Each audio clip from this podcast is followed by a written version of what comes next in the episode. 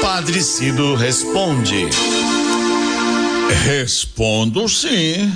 Você manda a sua pergunta, eu estudo, eu reflito, eu penso, eu medito, eu rezo em cima da sua pergunta e depois respondo, esclarecendo suas dúvidas de fé. E você pode ouvir aqui no programa todos os dias e pode ouvir também de novo no Spotify da Rádio 9 de Julho. Combinado? Quem faz a pergunta hoje é compreensível, ela não quer dizer o nome. Diz o seguinte: Padre, eu sou homossexual. Vou à missa aos domingos Faço de tudo para não ter este relacionamento com uma pessoa que eu gosto. Faço de tudo. Ajudo as pessoas. Tenho um coração grande. Ô oh, Padre Cido, onde eu estou errado? Meu irmão, eu entendo sua angústia, sua preocupação. Eu digo a você o que afirmou logo no início do seu pontificado o Papa Francisco. Disse ele que quem somos nós para julgar se um homossexual ama a Deus e quer viver a sua fé?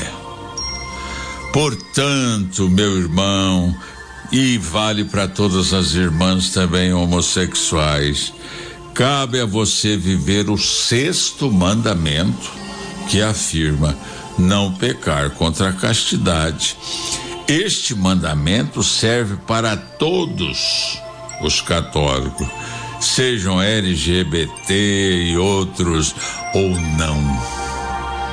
Eu sei que é difícil para se manter a, a castidade, mas este é um caminho para todos nós, até para os casados. Lembro também a você, meu irmão, a você que, segundo o apóstolo São Tiago, lembra você, a melhor religião é socorrer os órfãos e as viúvas em sua necessidade. E você está no caminho certo ao afirmar que tem um coração grande e ajuda as pessoas. Que bom. Faça isso.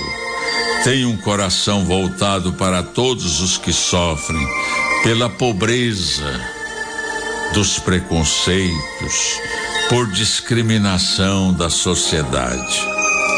E meu irmão, peça a Deus a força para que você possa tocar sua vida da melhor maneira possível.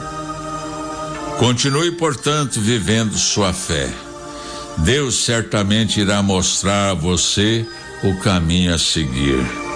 Ame a Deus, ame o próximo, seja uma pessoa de oração e jamais se sinta discriminado na comunidade cristã. Você é filho de Deus, Deus ama você como você é. Que nossas comunidades aprendam isso também. E meu irmão querido, repense sua vida também. Não se acomode. Pergunte-se se é isto mesmo que você quer. Lembre-se que não faltarão os que, dominados pelo preconceito, irão criticá-lo e até agredi-lo.